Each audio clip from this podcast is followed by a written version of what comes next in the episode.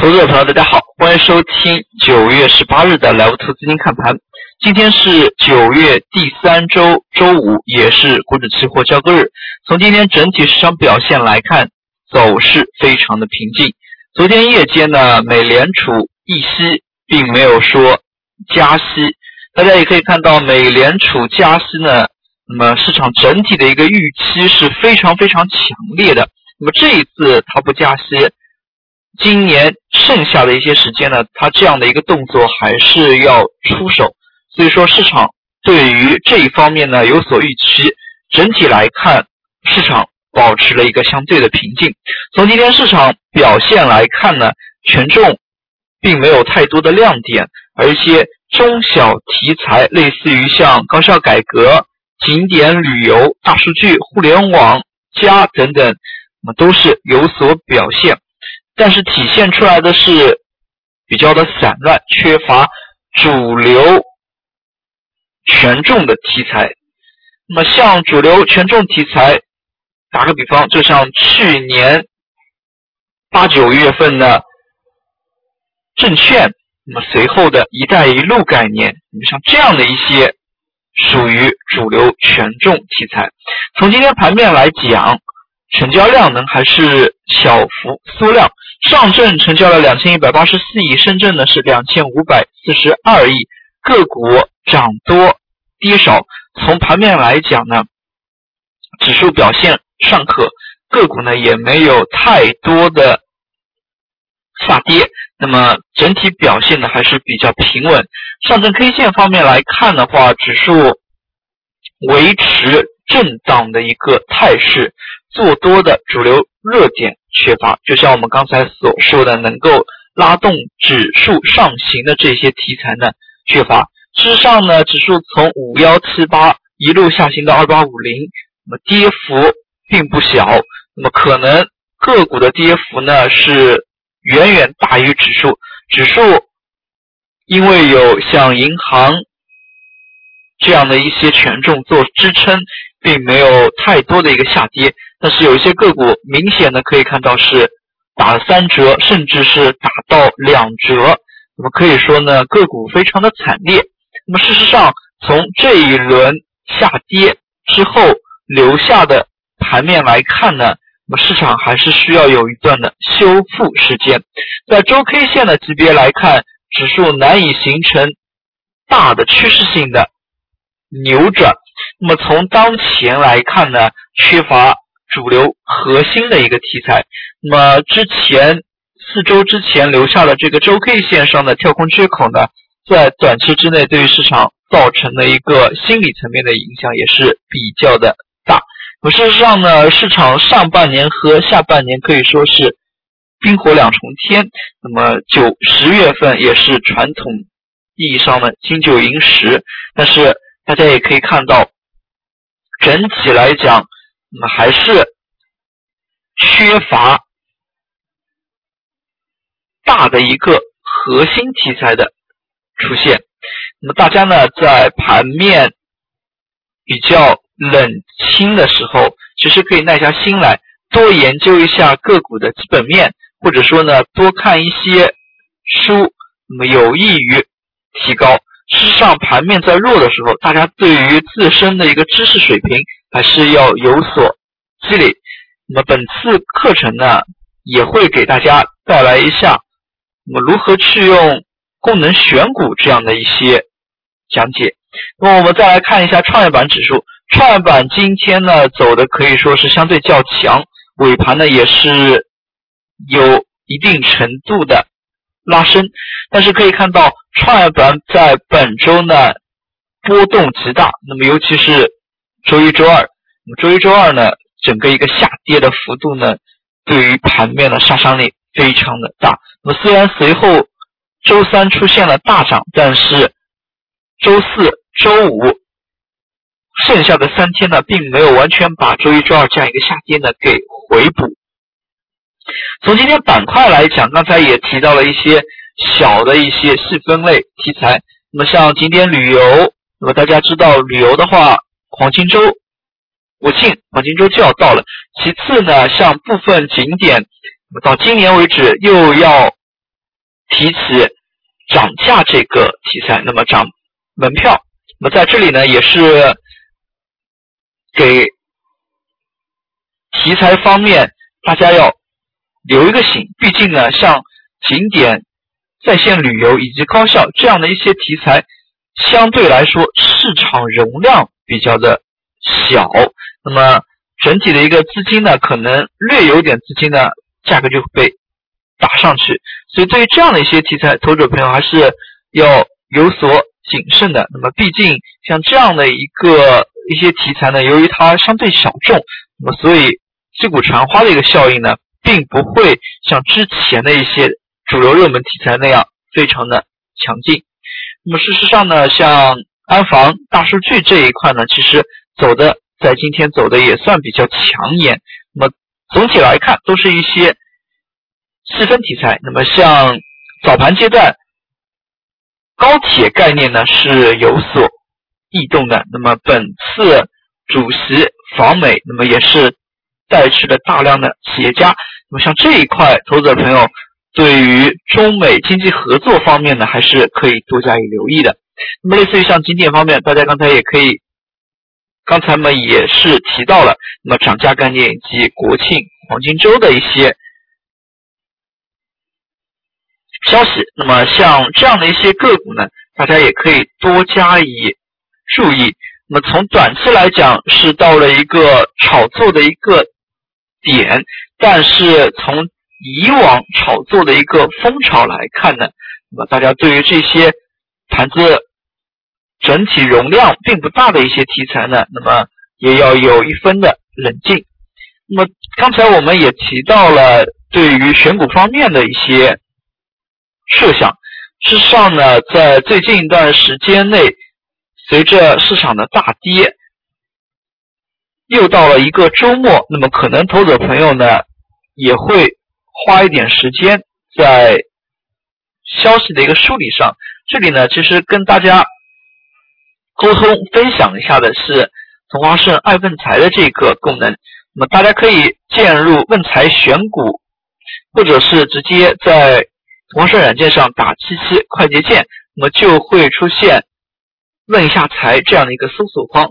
这里呢也是包含了信息、股票、基金、港股、百科方面的一些财经方面的一些数据。那么事实上在这里也是有一些比较好的问句，比如说像这个问句：PEG 小于零点五，大于零。那么非 ST 连续五年的 ROE 大于百分之二十。那么像这样的一些指标。首先呢，也给大家解释一下什么是 PEG。大家知道，平时呢我们都比较喜欢看 PE，或者说是市盈率、动态市盈率。那么 PEG 呢是综合考虑了动态市盈率以及每年的一个业绩增长速度的一个综合指标。那么，当然这个指标的一个计算方法呢，就是用市盈率去除以业绩增长。那么，如果这个数据是小于一的，那么可以说是较优。其实简单来讲，那么 PG 这个数据呢是越小越好。那么其次呢，像 PEG 小于零点五，其实呢是说明了相对市盈率以及业绩增长呢是。较为强的一个状态，大于零呢，把一些负增长的给剔除掉。其次，像连续五年的 ROE 增长百分之二十，其实 ROE 呢是加权的净资产收益率，那么这一块呢是挤掉了一些水分。像其一些个股，它可以看到连续几年业绩增长非常的快，那么可能呢它是由资产重组或者说是收购。或者说是出售资产以及非经常性业务上面所来的一些利润，这一块呢，用净资产加权的一个收益率，那么把一些不必要的剔除掉。所以说呢，像这样的一些技术指标，那么大家呢也可以通过爱问财呢进行筛选。大家可以看到，在严格的一些筛选之下呢，得出来的一些个股非常的少，那么也是主要集中在银行以及家电以及日常消费、快速消费品当中。那么像这样的一块，其实大家呢可能并不是很了解，那么也可以通过一个简单的案例呢，给大家来进行一下运用。那么大家可以看到这里呢，上面罗列了非常多的一些条件，市净率小于一，总市值小于两百亿，市盈率小于三十，市盈率大于零，连续三年一直增长。其实大家在筛选的过程当中，可以逐条添加条件，类似于首先，比如说是市净率小于一，那么大家可以看到市净率小于一等点击进去之后呢，是有非常多的一些个股，有七十多家个股。那么这七十多家如果仔细看一下的话，主要集中在钢铁。银行、地产、煤炭、造纸以及高速这些个股当中，那么可能投资者朋友对于这些个股呢并不是很满意，那么认为这些个股呢缺乏爆发力。那么其实呢，在这样的一个条件之下，投资者朋友就可以更改一下筛选的条件，比如说扩大一下范围，把市净率呢扩大到小于一点五。那么，投资者朋友又想选择一些短线具有爆发力的个股，那么短线具有爆发力呢，往往意味着它的一个想象空间要大，市值增长的范围要大。那么，类似于像五十亿总市值五十亿，那么增长到总市值两百亿、三百亿，那是非常的快。但是，总市值两百亿要增长到总市值一千亿就非常的慢。那么，在这个阶段呢，投资者朋友可以。选择一下总市值的一些条件，类似于先选取总市值小于两百亿，甚至可以更苛刻一点，总市值小于一百五十亿。那么根据这样一些条件呢，进行筛选。其次呢，筛选出来的可能还是有一些个股，那么市盈率非常高。那么再通过市盈率的一个条件，市盈率小于三十，以及市盈率要大于零，那么把一些业绩亏损的给剔除掉，那么可能这样筛选出来的个股还是非常的多。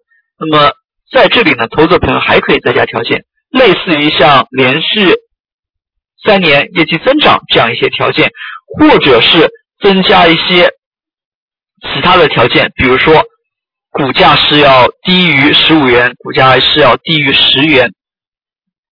那么通过这样一些量化的手段呢，其实是可以筛选出一批个股的。那么具体筛选完之后，其实大家还可以精选。那么像这样一些，大家可可以把一些板块作为重点划分，类似于像由于房地产板块它是周期比较强，净资产由于周期比较长之后，它的一个业绩波动呢，季度性波动非常的大。那么资金波动呢？手上的货币资金波动呢也会非常大，可以把像这样一些季节性波动比较大的一些板块呢再给剔除掉，那么剩下的一些板块，那么大家可以再细选个股。其实呢，通过这样一些是有一些大的思路的。那么就像刚才所说的 ROE 以及 PEG 呢这一块呢，更偏向于稳健型的，像选取。绩优股越是能够增长，那么市场占有率逐步扩大。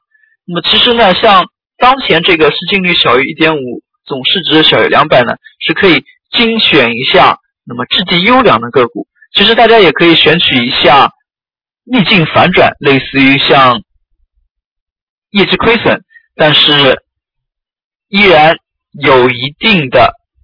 盈利能力的这些个股，类似于像破净当中的整合类的一些品种，其实呢，这些大的思路在当前呢都是可以选取的。毕竟大家也可以看到，在二零一四年到二零一五年上半年，那么部分个股的一些涨幅呢，其实也是跑赢市场同期的。那么其实在这里呢，不光光有一个板块题材的一个问题。是呢，对于深层次的一些选股逻辑，投资者朋友在空闲的时候是可以多加以去留意的。那么也可以通过我们土华生爱奋财的一个软件。那么好了，回到今天的一个行情。那么今天呢，其实涨幅个股非常的多，但是涨停个股并不多，也只有六十多家。其实呢，在市场波动之下呢，后市仍是要以谨慎的心态为主，但是不必太过于悲观。毕竟最艰难的时刻呢已经过去了。那么两融以及非正规的一些配资业务，大幅的已经被清理了。剩下的是一些扫尾工作，大家也可以看到，像股权质押这一块，那么银行这一块，那么管理层对于金融的稳定性呢，还是非常非常的重视的。所以在稳定没有出大问题的前提之下，其实投资者朋友对于后市呢，还是可以保持乐观的心态的。好了，今天的讲解就到这里，也谢谢大家的收听。那么大家在周末的时候呢，可以多留意一下消息面的一些变化。今天的讲解就到这里，祝大家度过一个愉快的周末，再见。